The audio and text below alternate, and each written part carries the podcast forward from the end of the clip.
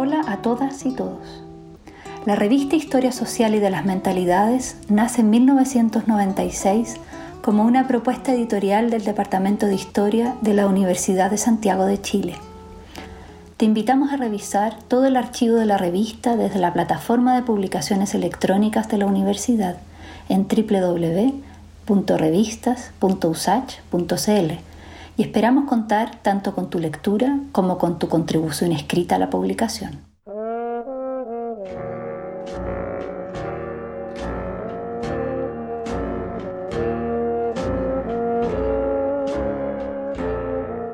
Hola, mi nombre es Juan Bonuome, soy historiador, trabajo como investigador en el Consejo Nacional de Investigaciones Científicas y Técnicas de la Argentina. Tengo lugar de trabajo en el Instituto de Investigaciones Políticas de la Universidad Nacional de San Martín. En mi artículo Internacionalismo Socialista y Cuestión Informativa, Buenos Aires 1890-1930, recientemente publicado en la revista de Historia Social y de las Mentalidades, Exploro las prácticas de gestión informativa llevadas, a cabo por el socialismo argentino. Realizo un examen de la cobertura internacional por el periódico La Vanguardia, que es el órgano central de prensa del Partido Socialista de la Argentina en este periodo. Y también examino otros documentos de, diversos eh, archivos del socialismo internacional en particular, para plantear como principal eh, hipótesis que la información constituyó un problema práctico de relevancia significativa en los años eh, dorados del internacionalismo socialista. Eh, hay una cantidad de trabajos que vienen distanciándose de una mirada tradicional, que era meramente institucional, y en cambio proponen que el internacionalismo fue un fenómeno complejo de múltiples aristas y que para los propios protagonistas, para los propios socialistas, constituyó al mismo tiempo una idea, un proyecto político, un proceso de, interconexión material, una institución también, una práctica cotidiana y una forma de identidad, todo eso al mismo tiempo. Entonces, en mi caso lo que yo trato de iluminar es la práctica internacionalista, la gestión de ese internacionalismo desde el punto de vista del problema informativo. Esta es una exploración, la que realizo en el artículo, que se inscribe en un trabajo de, más largo aliento que vengo realizando acerca de la historia de la izquierda en la Argentina, en particular del socialismo, desde el punto de vista de las dimensiones culturales de esta experiencia política. Específicamente, vengo trabajando la colocación de los socialistas argentinos frente a procesos relevantes como la democratización de la lectura, como la expansión de la esfera pública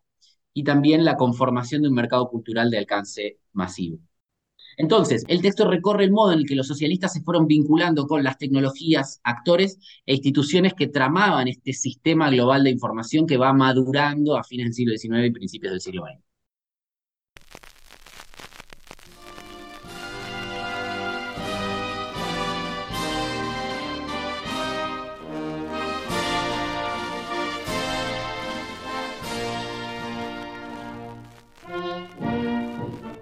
El primero de mayo de 1894, junto a la celebración del Día Internacional de los Trabajadores, el periódico La Vanguardia, órgano oficial del Partido Socialista Argentino,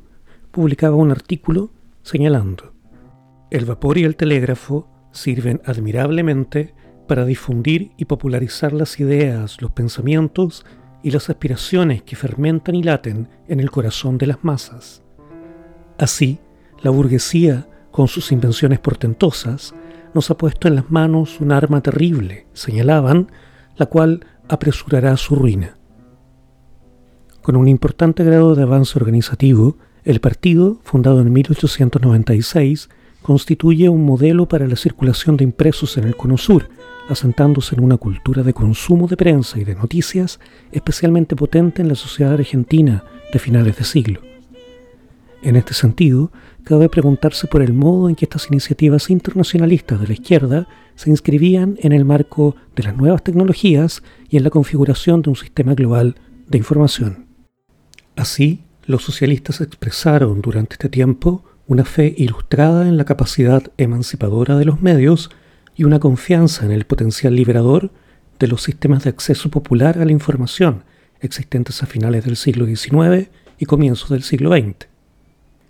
Incluso consideraron que los medios podían constituirse en factores que favorecieran el internacionalismo, puesto que su expansión material podía facilitar la construcción de sentimientos de solidaridad entre los pueblos y llegar a ser importantes instrumentos de transformación política.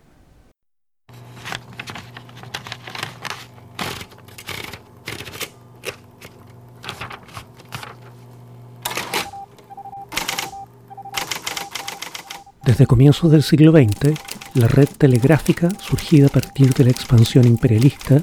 constituyó un sistema global de compañías informativas poderosas y vinculadas a los intereses de los estados nacionales. Se trataba de un mercado de noticias dominado en la práctica por las cuatro agencias informativas más grandes, Abbas, Wolf, Reuters y Associated Press.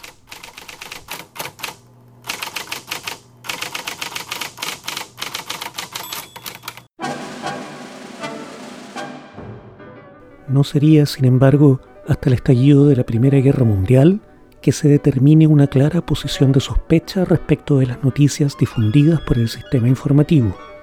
La instauración de formas de censura, la difusión intencionada de rumores, las operaciones de contrainformación y espionaje alteraron significativamente el modo de circulación de las noticias internacionales en América Latina. En este contexto, a pesar de la inmediatez que permitía la tecnología del cable, el revuelto e incierto panorama noticioso potenciaba las miradas suspicaces de la izquierda. Un diputado socialista, por ejemplo, diría cuando la noticia de la revolución rusa llegó a Buenos Aires, hemos temblado, nos hemos quedado perplejos y nos hemos preguntado si no sería una de esas mentiras que el telégrafo echa a rodar. Es preciso, entonces, distinguir dentro del sistema informativo global a determinados actores que representaron una cantidad de peligros muy relevantes en la óptica de los socialistas argentinos. El primero de estos actores son los grandes diarios, la prensa metropolitana burguesa, que operaría a través de la mentira, la manipulación o la excitación de estados de ánimo colectivos, por ejemplo, ligados al nacionalismo o al chauvinismo. A medida que va pasando el tiempo, se van sumando otros actores problemáticos en cuanto a la gestión de la información, como las compañías de cable, grandes corporaciones multinacionales con mucho poder y vinculadas a los intereses del imperialismo,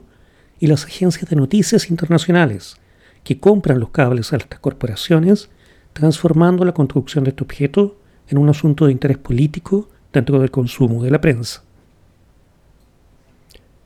Con todo, debido a que los socialistas argentinos están ya embarcados en este tiempo en un proceso de modernización de su órgano periodístico, apuestan a competir con los grandes diarios metropolitanos, para lo cual contratan los servicios de la compañía Abbas para obtener de ella información de último momento en sus propias columnas. Por lo tanto, se reproduce una situación paradójica en la cual el periódico oficial del Partido Socialista Argentino posee una mirada muy suspicaz y crítica respecto de la expansión imperial y de la vinculación entre información y poder, al mismo tiempo que recibe los cables de la compañía Abbas, según los cuales reproduce la mirada del Estado francés, una perspectiva colonialista, evolucionista y francocéntrica que entra en ocasiones en contradicción con los propios posicionamientos políticos del partido.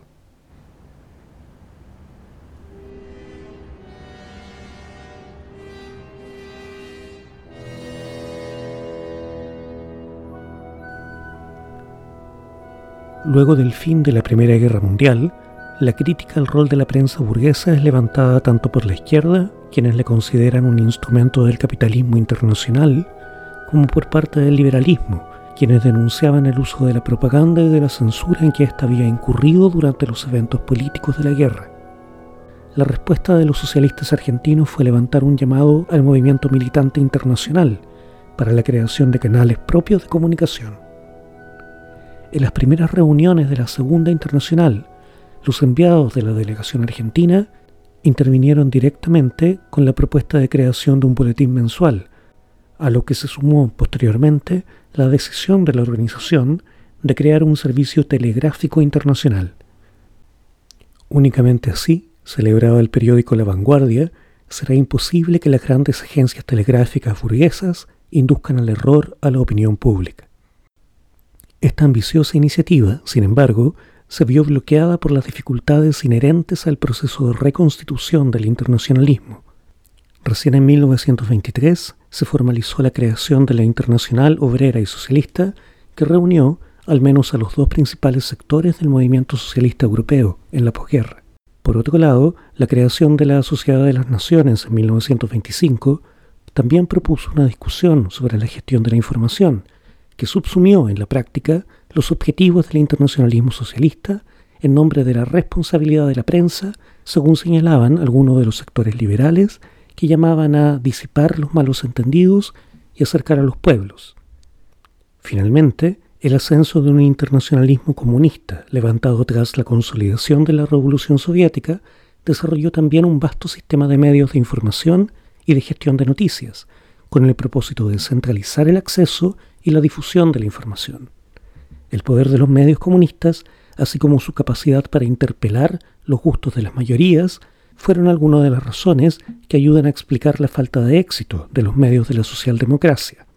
La vanguardia principal periódico del socialismo argentino, debió mantener entonces en los años 20 su contrato con la agencia francesa, estableciendo nuevos vínculos con otras agencias de imágenes de prensa, así como agentes especializados en la labor de traducción para el periódico.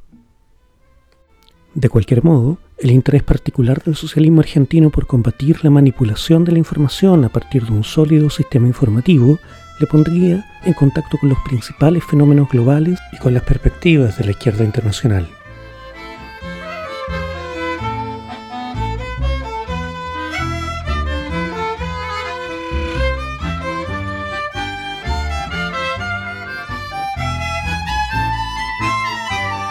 Bueno, agradezco mucho la invitación a participar de este podcast. Invito a todas las lectoras y lectores a leer este, este artículo publicado en la revista de Historia Social y de las Mentalidades.